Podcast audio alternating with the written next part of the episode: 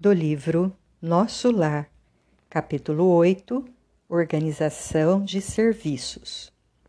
Decorridas algumas semanas de tratamento ativo, saí pela primeira vez em companhia de Lísias. Impressionou-me o espetáculo das ruas, vastas avenidas enfeitadas de árvores frondosas. Ar puro, atmosfera de profunda tranquilidade espiritual.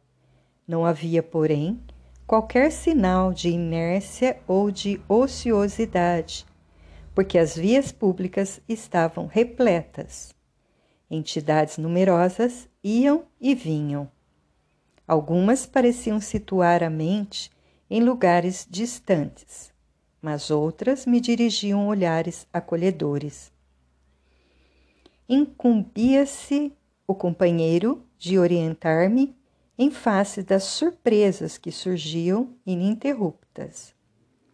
Percebendo-me as íntimas conjecturas, esclareceu solícito. Estamos no local do Ministério do Auxílio. Tudo o que vemos, edifícios, casas residenciais, representa instituições e abrigos adequados à tarefa da nossa jurisdição. Orientadores, operários e outros serviçais da missão residem aqui. Nesta zona, atende-se a doentes, ouvem-se rogativas, selecionam-se preces, preparam-se reencarnações terrenas, organizam-se turmas de socorro aos habitantes do umbral ou aos que choram na terra Estudam-se soluções para todos os processos que se prendem ao sofrimento. Há então em nosso lar um ministério de auxílio? perguntei. Como não? Nossos serviços são distribuídos numa organização que se aperfeiçoa dia a dia sob a orientação dos que nos presidem os destinos fixando em mim os olhos lúcidos, prosseguiu. Não tem visto, nos atos da prece, nosso governador espiritual cercado de 72 colaboradores? Pois são os ministros de nosso lar. A colônia, que é essencialmente de trabalho e realização, divide-se em seis ministérios, orientados cada qual por doze ministros.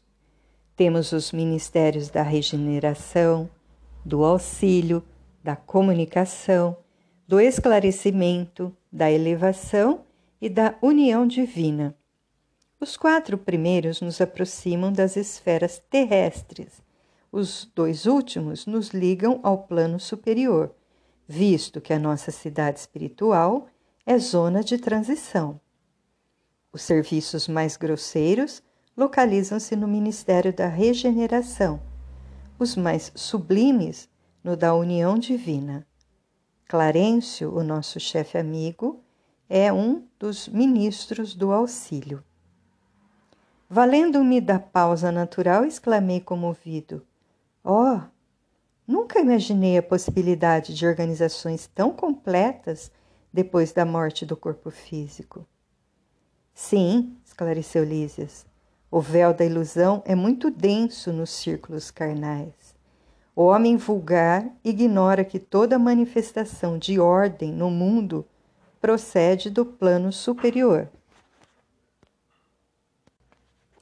A natureza agreste transforma-se em jardim quando orientada pela mente do homem, e o pensamento humano, selvagem na criatura primitiva, transforma-se em potencial criador quando inspirado pelas mentes que funcionam nas esferas mais altas.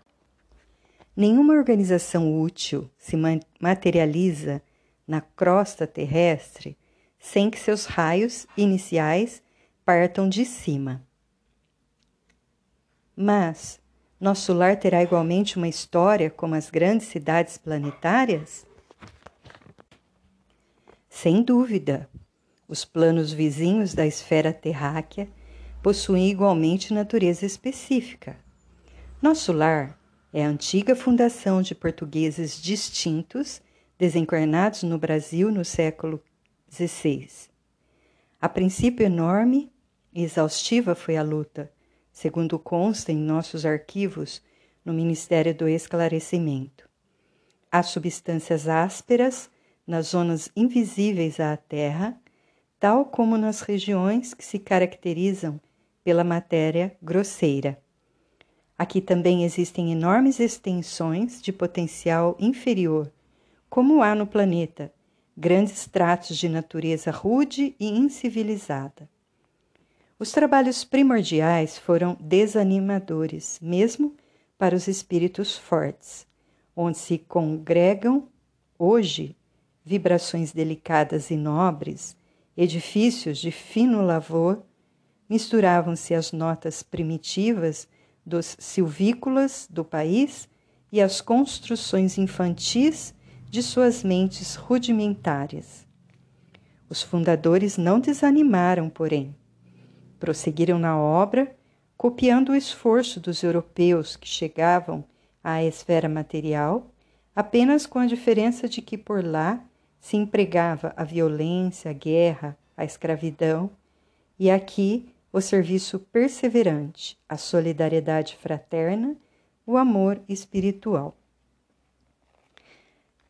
A essa altura, atingíramos uma praça de maravilhosos contornos, ostentando extensos jardins. No centro da praça erguia-se um palácio de magnificente beleza, encabeçado de torres soberanas que se perdiam no céu. Os fundadores da colônia começaram o esforço partindo daqui, onde se localiza a governadoria, disse o visitador. Apontando o palácio, continuou: Temos nessa praça o ponto de convergência dos seis ministérios a que me referi. Todos começam da governadoria estendendo-se em forma triangular. E respeitoso comentou: Ali vive o nosso abnegado orientador. Nos trabalhos administrativos, utiliza ele a colaboração de 3 mil funcionários. Entretanto, é ele o trabalhador mais infatigável e mais fiel que todos nós reunidos. Os ministros costumam excursionar noutras esferas, renovando energias e valorizando conhecimentos. Nós outros gozamos entretenimentos habituais, mas o governador nunca dispõe de tempo para isso. Faz questão que descansemos, obriga-nos a férias periódicas, ao passo que ele mesmo quase nunca repousa mesmo no que concerne às horas de sono. Parece-me que a glória dele é o serviço perene. Basta lembrar que estou aqui há 40 anos e, com exceção das assembleias referentes às preces coletivas, raramente o tenho visto em festividades públicas. Seu pensamento, porém, abrange todos os círculos de serviço sua assistência carinhosa a tudo e a todos atinge. Depois de longa pausa, o enfermeiro amigo acentuou. Não faz muito comemorou-se o 114 aniversário da sua magnânima direção. Calara-se Lísias, evidenciando comovida reverência, enquanto eu, ao seu lado contemplava, respeitoso e embevecido, as torres maravilhosas que pareciam cindir o firmamento.